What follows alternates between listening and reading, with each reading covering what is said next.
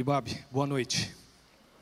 Graça e paz da parte de Jesus para você que está aqui, para sua família, para você também que nos acompanha, seja aqui online ou depois nas gravações, que a boa mão de Deus esteja com você também. Irmãos e irmãs, depois de termos ouvido ou sermos ministrados pelos nossos dois queridos pastores na parte da manhã, Tiago Grulha e José Malua, nós vamos encerrar esse dia também refletindo um pouco a partir dessa mensagem da cruz, essa mensagem que traz salvação para a gente, mas essa salvação não é a chegada, é uma peregrinação, ela starta em algum momento da nossa vida e nós temos a vida inteira para nos apropriarmos dessa mensagem. A gente pode dar o nome disso de santificação ou algumas outros outros adjetivos, mas o fato é que a salvação não necessariamente é somente um lugar para onde a gente vai, mas sim um tipo de pessoa que a gente se transforma. Pensando nisso, tenho também pensado em outras coisas além de estudado, como por exemplo, existe uma expressão no senso comum que eu utilizo na minha vida, já vi algumas outras pessoas utilizarem também, quando a coisa está meio parada, sabe, quando a vida está não está nem lá e nem cá, a gente utiliza certa expressão que é mais ou menos assim. Está tudo parado e a gente precisa movimentar essas águas. Provavelmente você pode usar uma derivação para cima ou para baixo, mas o fato é que essa expressão significa ou quer nos mostrar, ou quer nos ensinar que alguma coisa está parada. Alguma coisa do processo que deveria estar caminhando estagnou, e essa estagnação não necessariamente é positiva. Logo, nós precisamos avançar e não ficar estagnados. Tentando trazer para as nossas vidas, é mais ou menos o seguinte: aquilo que você tem consciência que precisa mudar, aquilo que nós sabemos que precisamos de um empurrão. Às vezes, consciente, a gente deixa algumas coisas, e aí você é sabedor daquilo que te prende, a gente sabe né, que precisa dar alguns passos, por fé, mas precisamos dar alguns passos. Mas o fato é que nós, seja consciente ou inconsciente, na maioria das vezes, ou em recortes da nossa vida, áreas da nossa vida, nós estamos estagnados. Seja de repente um relacionamento que não vai para frente porque uma das partes está com freio de mão puxado.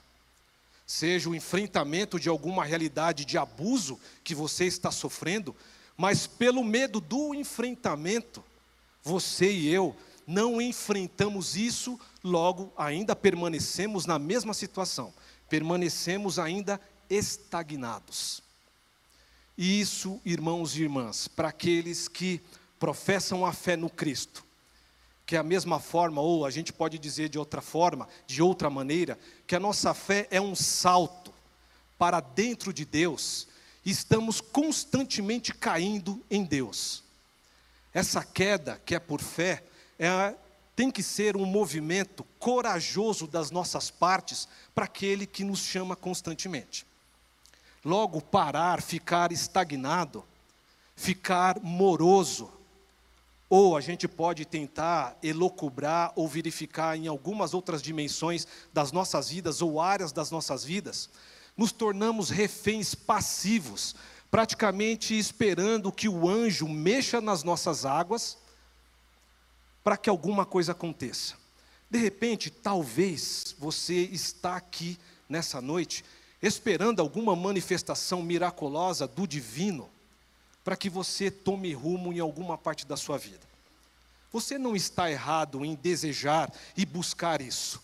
Mas existem outras formas de fazermos essa caminhada para não ficarmos passivos esperando somente a entidade abrir o céu e dizer e falar contigo automaticamente: servo meu, eis-me aqui, Senhor. Coisas assim, tipo hollywoodiano, sabe como é que é? Mas eu gostaria de provocar a sua reflexão, que aqueles que esperam passivamente vivem uma vida de fé medíocre. Eu vivo em certa medida, em algumas áreas da, nossa, da minha vida, essa mediocridade que se resume praticamente casa, trabalho, e aqui é meu trampo, a igreja, e aí a universidade, aí casa, trabalho. Será que a fé, será que a nossa vida espiritual, ela se resume a isso? E aí tenta dimensionar isso para outras áreas da sua vida. O que eu quero dizer com essa introdução é: em que parte da sua vida você precisa do empurrão do Espírito para sair dessa situação que você se encontra? É nesse sentido que eu quero refletir com vocês, à luz das Escrituras, uma sugestão de caminho, e esse caminho não é tão positivo assim, porque pode causar estranheza no primeiro momento, mas a gente precisa enfrentar não somente essa área, mas olhar para a Escritura e apreender isso que é um tanto quanto desestabilizador. Para isso, peço que você gentilmente abra o texto de Lucas no seu capítulo 12. Lucas 12, a partir do verso 49.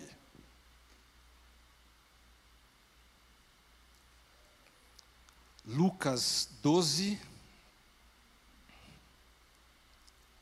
a partir do verso 49. E que diz assim, irmãos e irmãs, na minha versão é a NVI, nova versão internacional. Diz assim: Vim trazer fogo à terra, e como gostaria que já estivesse aceso, mas tenho que passar por um batismo, e como estou angustiado até que ele se realize. Vocês pensam que vim trazer paz à terra? Não, eu lhes digo, ao contrário, vim trazer divisão. De agora em diante, haverá cinco numa família divididos uns contra os outros, três contra dois e dois contra três. Estarão divididos pai contra filho e filho contra pai, mãe contra filha e filha contra mãe, sogra contra nora e nora contra sogra.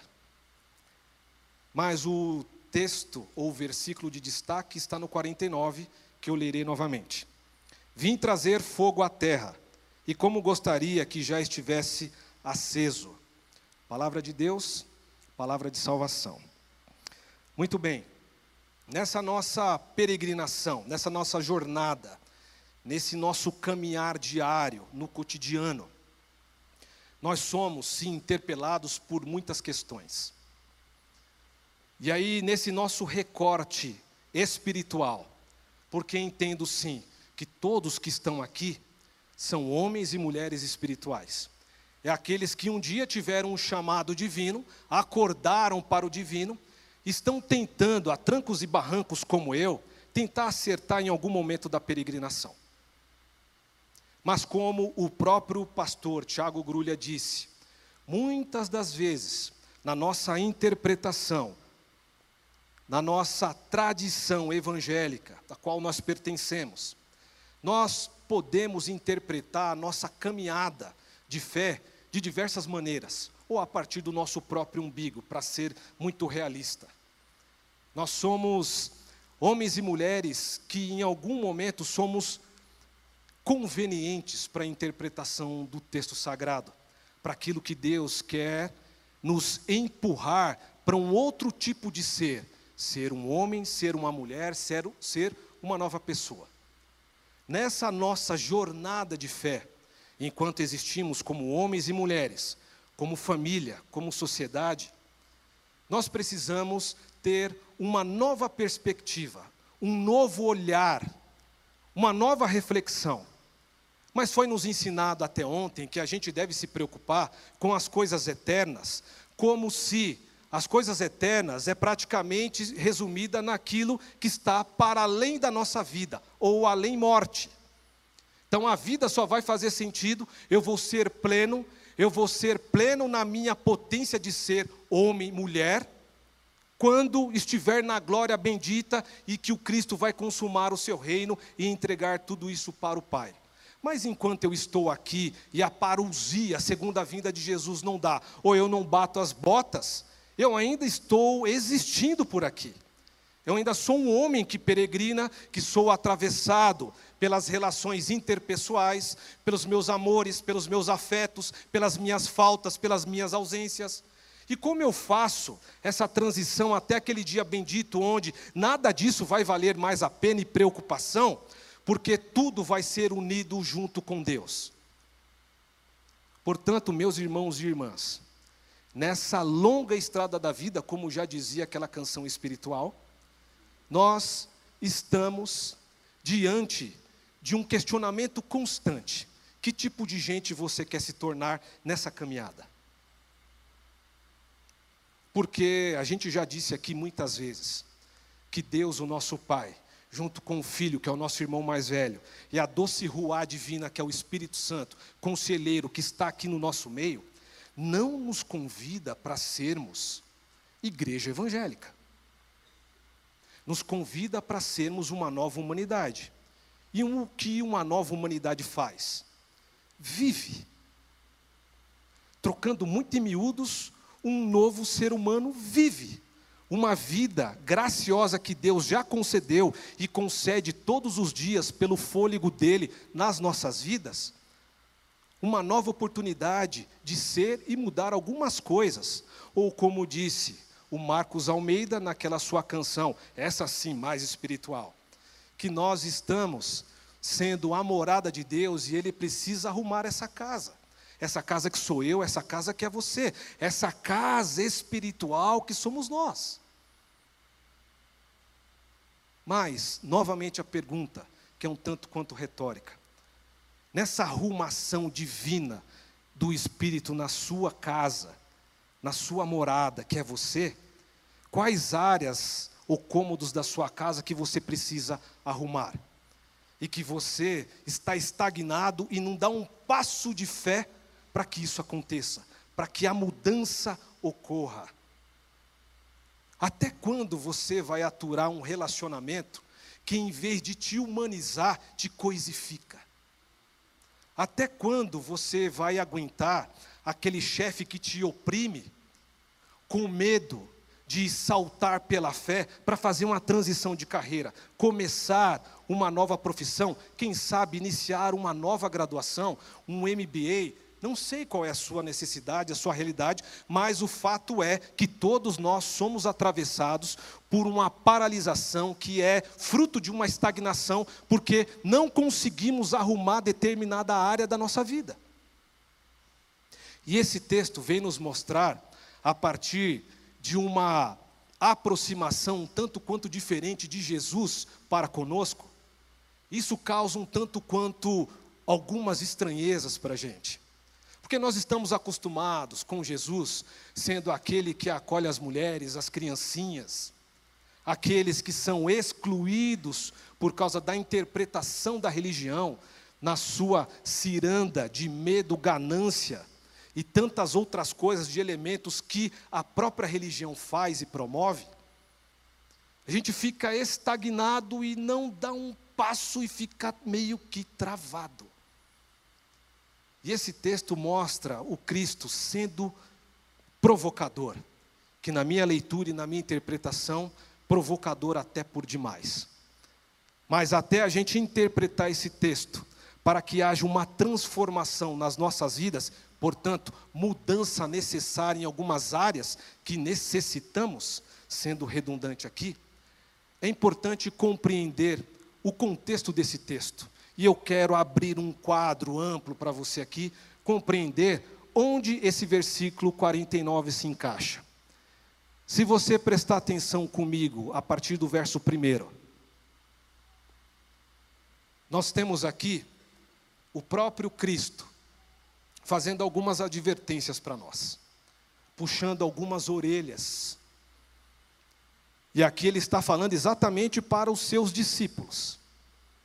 Não está falando para a multidão, está falando para aqueles mais íntimos, mais chegados, tipo a gente aqui, sabe como é que é? Porque se a gente analisar depois, a partir do verso 54, muda os sujeitos aqui, e no 54 é claro e evidente que Jesus, depois que começa a falar conosco, com os mais íntimos, com os discípulos, ele começa a falar então para a multidão.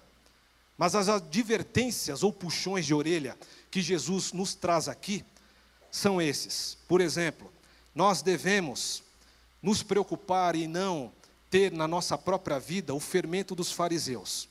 Se você pega aí do versículo 1 e segue até o 12, você vai ver uma crítica contundente de Jesus para destacar essa realidade. O que, que ele está querendo dizer? Que para a gente não ser hipócrita na vida, aquilo que você falar, você tem que falar na cara. Não estou falando que você tem que ser sempre o sertão e falar sempre a verdade. Dentro aí de uma convivência, de um contrato social, de uma relação de mutualidade, o que o Cristo está condenando é exatamente você.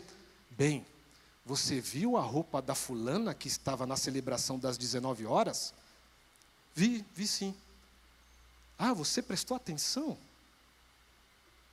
Aí falar para a amiga, nossa, ela tem um modelito muito aquém do que poderia. Sabe essas coisas da miudeza que revelam quem nós somos também em determinadas áreas? E aí você pega alguns outros exemplos de hipocrisia que a gente pode trazer aqui para exemplificar. Mas uma primeira advertência foi feita exatamente para o tipo de gente que nós somos. E aí uma outra advertência é exatamente a sua cobiça ou a nossa cobiça, de desejar mais do que a gente consegue aguentar. Se a gente pega ali a partir do verso 13 e vai até o verso 21, Jesus está fazendo também uma outra crítica da nossa postura, do nosso jeito de ser humano, que cobiça mais do que precisa. Quantos escarpãs você tem lá na sua cômoda, querida irmã? É mais ou menos isso. E aí a gente pode seguir com vários outros exemplos para tentar aplicar na nossa vida.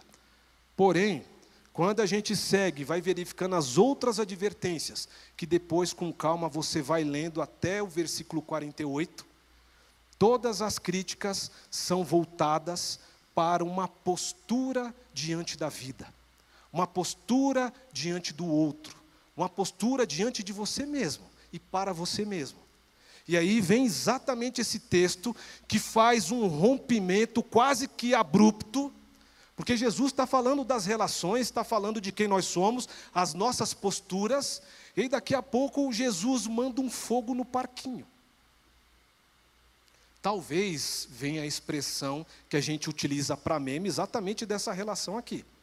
Mas aí você pode perguntar, pastor, eu sempre ouvi esse texto, né? sempre apliquei esse texto para evangelização, para causar medo no povo, porque o fogo do inferno está tipo na mesma relação aí. E aí os outros versículos que acompanham podem até levar a entender que se você não aceita o Cristo, essa relação ali familiar vai estar tá rompida. Mas será que é esse fogo, nessa intenção, que Jesus quer nos trazer e ensinar?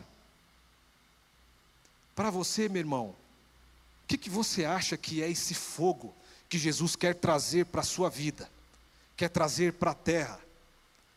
E aí, se a gente acompanha a leitura nos versículos subsequentes, a gente tem uma noção, quando não pensa nesse contexto mais amplo, da nossa postura, que esse texto é pretexto para a gente fazer evangelização do medo e também justificar um Deus violento. Justificar a nossa própria interpretação de um Deus violento, porque está vendo? Jesus veio trazer fogo. Fogo é condenação. Então, fogo nessa galera aí, pastor. O texto está fundamentando isso. Mas será que é isso mesmo? Será que a gente pode interpretar assim? Penso que não.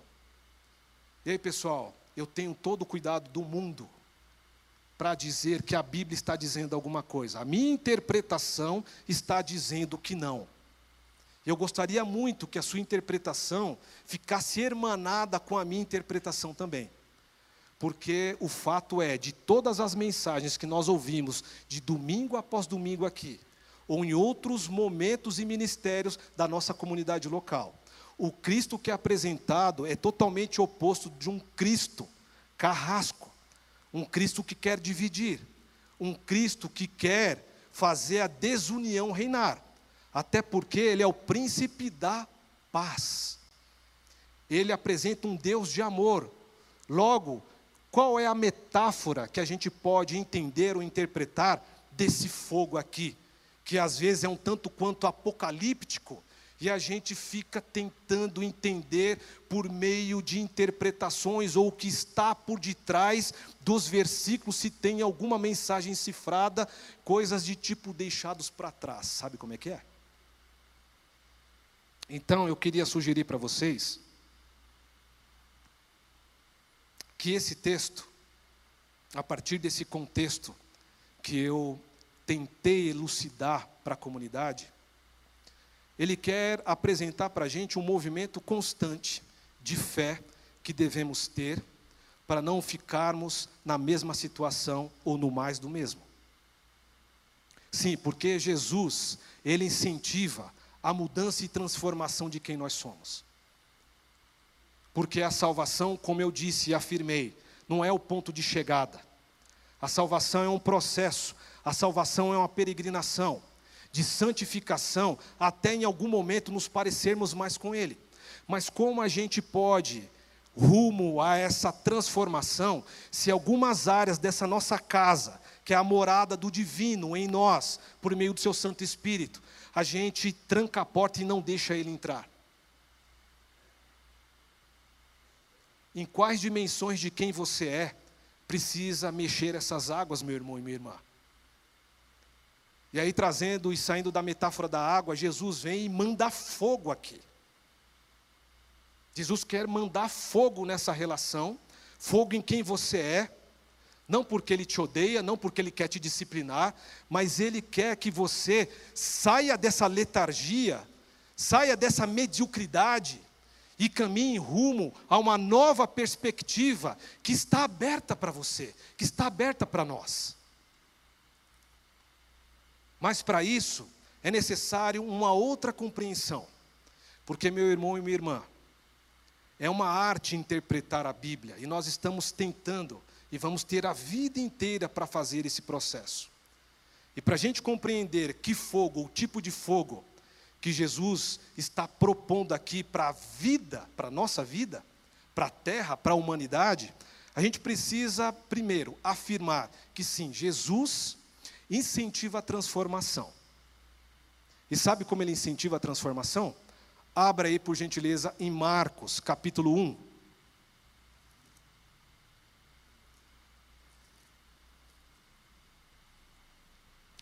Marcos 1, versículo 15 diz assim: O tempo é chegado, dizia ele, o reino de Deus está próximo. Arrependam-se e creiam nas boas novas. Com destaque para arrependam-se e creiam nas boas novas. O texto, na nossa tradução para o português, é muito claro. Nós precisamos nos arrepender.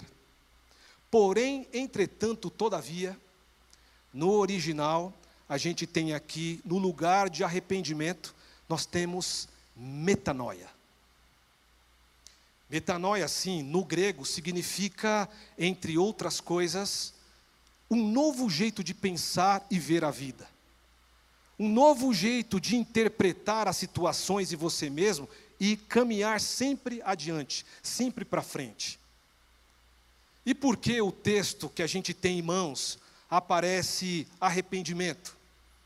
Arrependimento começou ali por volta do século IV, com São Jerônimo, que traduziu a Bíblia do grego para né, o latim, a famosa Vulgata, substituindo o metanoia por penitência, que é algo fixo, que não está em movimento.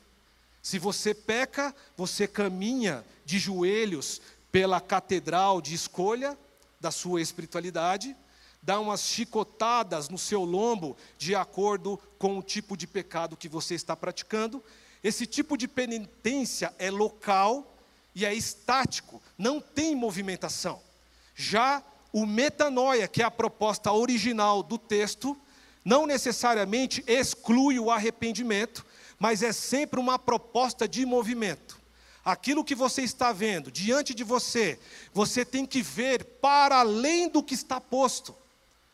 Se a sua situação, seja das suas relações interpessoais, afetivas, amorosas, você precisa enxergar para além do que está posto. Se o que está posto é opressão, se o que está posto é coisificação de você, tirando a sua dignidade, ou o que está posto diante de você é o medo que te paralisa, com pensamentos limitantes, impedidores que você caminhe para mudar áreas dessa casa espiritual, a metanoia é exatamente esse movimento constante que Deus nos convoca, nos chama, nos convida para ter.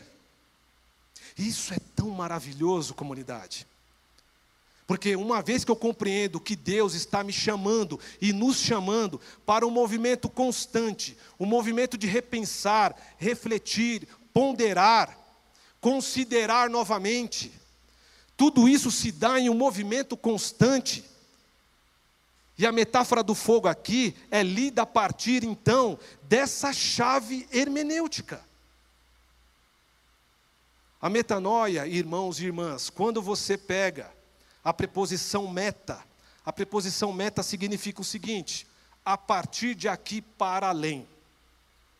E o verbo refletir, pensar, reflexionar, ponderar, todos esses verbos significam o seguinte: daqui para frente, caminhe sempre em novidade de vida. Daqui para frente, uma área da sua vida, você precisa expandir de tal maneira, porque é uma outra interpretação do que é metanoia, que é a expansão de quem você é, é a expansão da situação que você está passando, e essa expansão, esse alargamento, é sempre um movimento para a transformação e não para a estagnação. Esse expandir é uma dimensão de quem nós somos, que nós podemos acessar agora, por meio da fé e da inspiração do Espírito, para sairmos de qualquer situação. Porque Jesus é claro, não somente em Marcos, capítulo 1, versículo 15, mas tantos outros textos que nos incentivam, pela fé, caminhar nessa direção para um novo horizonte, para uma nova perspectiva. Mas como eu vou me lançar por meio dessa fé para alcançar uma nova perspectiva, se eu estou cômodo? Numa vida medíocre que muitas vezes a religião te coloca. Porque quando você espera do sacerdote uma oração mais poderosa, uma intercessão mais eficaz, um culto mais avivado, ou algumas dessas coisas que são de uma subcultura evangélica, você, em vez de ser o ator da sua vida, sendo inspirado pelo Espírito, você somente é uma pessoa passiva que espera que as águas da sua vida sejam mexidas por um divino. Então vem Jesus e lança fogo. E olha que nós não somos pentecostais, hein, pessoal?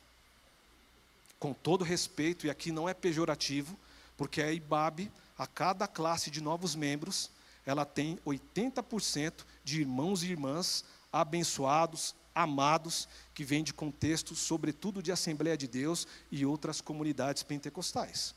Glórias a Deus por isso. Mas isso não tira o fato que nós estamos problematizando aqui. E aí eu gostaria de explicar para vocês que o fogo Aqui é uma metáfora poderosa de transformação. Se você conhece um fazendeiro, me apresenta para eu passar férias na fazenda, porque lá eu vou poder ver exatamente o que a gente entende nesse símbolo, que o fogo muitas vezes tem que ser ateado, tem que ser colocado em algumas sobras de plantação para que algo novo aconteça numa nova plantação, numa nova safra. Se você abrir, por exemplo, em Amós, abra aí em Amós, por gentileza.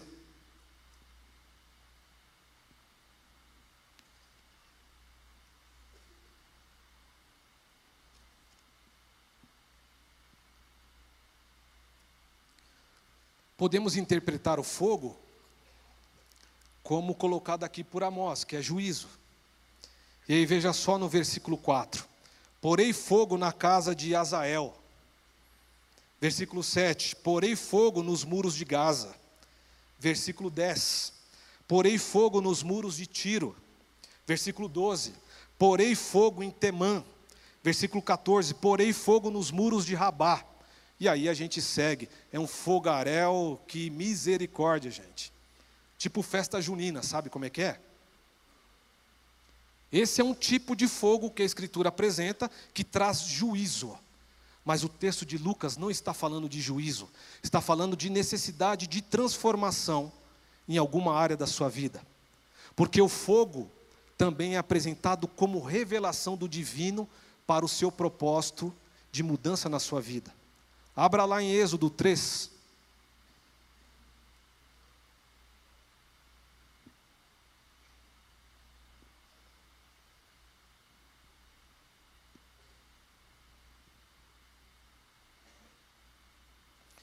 Quando a gente vê aqui em Êxodo, Moisés se encontrando com Deus, nós temos aqui esse fogo na sarça, que é sinônimo de revelação, que é o mesmo fogo que você pega em Daniel 3, dos três amigos de Daniel, e verifica que eles naquela fornalha não são consumidos pelo fogo. O fogo tem diversas formas de ser entendido. Nessas duas apresentações a gente vê uma forma que traz juízo, que traz condenação para acertar alguma situação, mas temos também a revelação de Deus para com o povo, para com você, para com a gente, que é se revelar e apresentar o seu plano para conosco. E o seu plano é sempre salvífico, restaurador, curador. Nada além disso. E aí a gente volta para o texto de Lucas, verificando então que qual é esse tipo de fogo? Esse tipo de fogo é essa grande metáfora para as nossas vidas, desse convite do divino para nós, que nós precisamos em algum momento fazer algumas coisas morrer. Vou repetir. Em algum momento das nossas vidas, em determinada área das nossas existências, nós precisamos fazer com que essas coisas morram. Porque o fogo tem essa propriedade também de transformar uma matéria para outra. E o que você precisa fazer morrer na sua vida? Será que aquela relação tóxica, que você vai se prendendo porque o mercado está difícil e você se agarra nisso, e se transforma numa coisa ao invés de um ser de dignidade?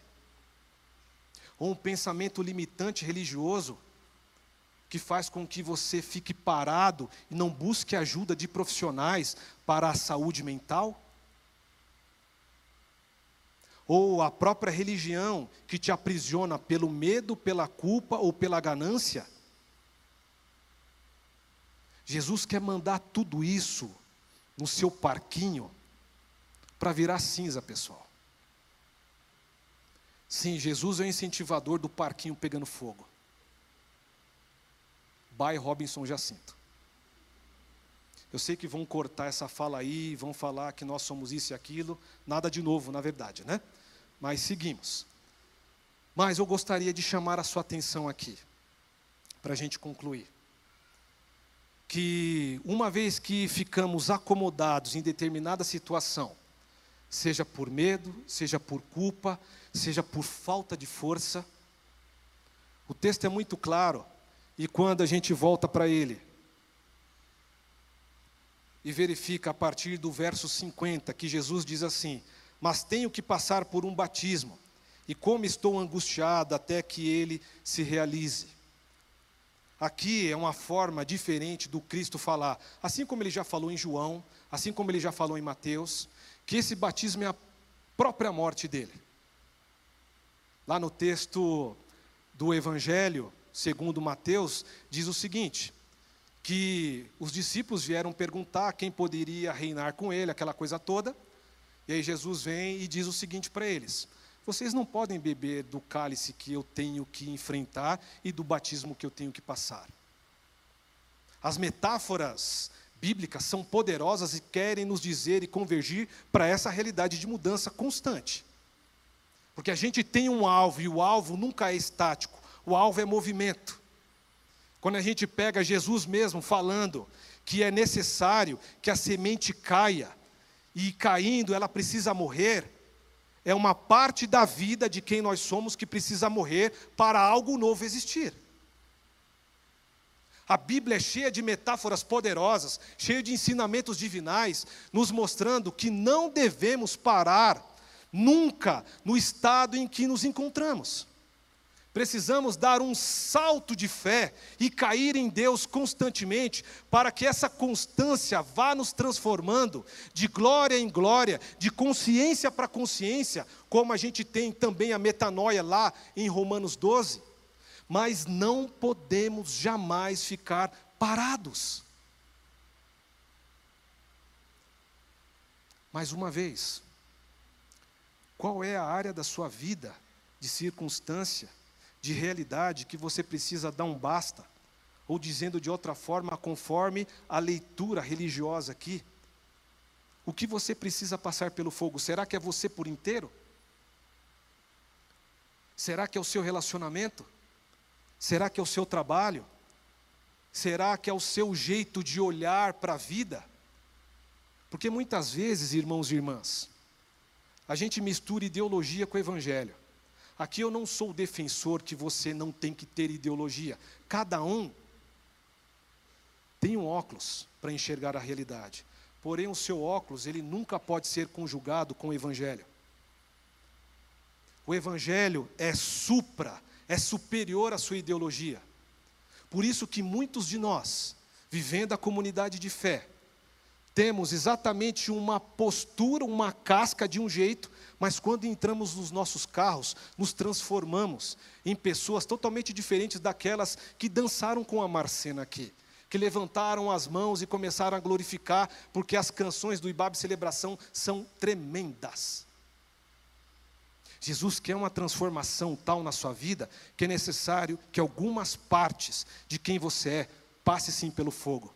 Não fogo de juízo, mas fogo de transformação para que você seja um tipo de gente melhor do que você está e é momentaneamente.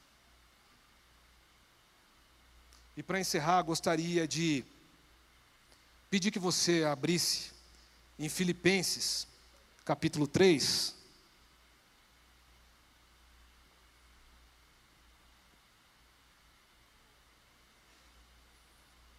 a partir do verso 10, que diz assim: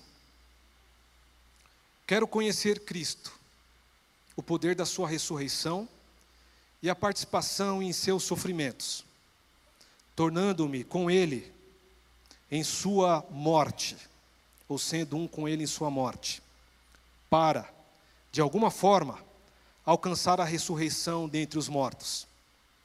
Não que eu já tenha obtido tudo isso ou tenha sido aperfeiçoado, mas prossigo para alcançá-lo, pois para isso também fui alcançado, por Cristo Jesus. Irmãos, não penso que eu mesmo já o tenha alcançado, mas uma coisa faço, esquecendo-me das coisas que ficaram para trás e avançando para as que estão adiante, prossigo para o alvo, a fim de ganhar o prêmio do chamado celestial de Deus em Cristo Jesus. Esse é o nosso alvo. A salvação não é uma chegada, um momento estático que nos encontramos, mas é uma apropriação de transformação em transformação, a partir da inspiração de Deus, a partir do batismo de Jesus, porque se a gente dá uma folheada no próprio texto de Lucas, no capítulo 3, a gente vê aqui duas dimensões do batismo: o batismo do Batista e o batismo de Jesus. E o batismo de Jesus, segundo o Batista, é pelo Espírito e pelo fogo. E quando você continua a ler, você verifica que o caminho está sendo limpo para algumas coisas serem colocadas no fogo que não tem fim. Esse fogo que não tem fim é o poder do Espírito para mudar aquilo que é necessário nessa casa, nessa morada de Deus que somos nós. Portanto, o que você precisa, qual a dimensão da sua vida que precisa de um empurrão? Ou dizendo, conforme o texto, qual é a parte da sua vida, dimensão de quem você é, que precisa ser queimado, que precisa morrer? E aí a gente prossegue e verifica a famosa divisão que é colocada aqui na família.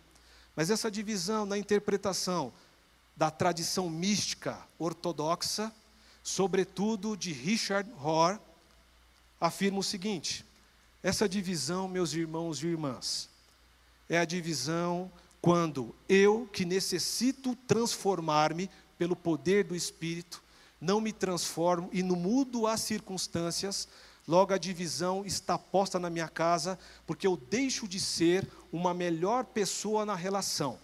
E quando eu não sou uma melhor pessoa na relação, seja ela amorosa, interpessoal ou daí por diante, isso não é unidade, isso é divisão. Sendo assim, o desejo do meu coração para você nessa noite, meu irmão e minha irmã, é que você não tema passar pelo fogo, é que você não tema passar pelos sofrimentos que o Cristo passou também, mas que você seja incentivado, seja inspirado pelo poder do Espírito, que é esse poder que queima, esse poder que nos transforma, de mente em mente, que essa mente seja renovada, que a nossa postura a reboque de uma nova compreensão também seja mudada.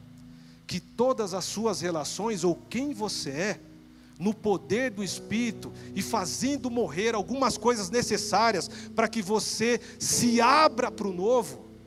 Esse é meu desejo, essa é a minha oração. Espero que você, enquanto a gente peregrina como comunidade, não fique temeroso e acomodado em algumas situações. Pelo contrário, avancemos por fé nessa nossa peregrinação de amor e sendo comunidade. Agora, sabedores que a nossa vida não é estática, mas é um processo de transformação até que um dia possamos ser semelhante ao que o Cristo é, um verdadeiro homem, uma verdadeira humanidade. Que Deus te abençoe, Babi. Que Deus te guarde, que Deus te livre e nos livre, inclusive de nós mesmos e de todo tipo de mal. Em nome de Jesus, amém.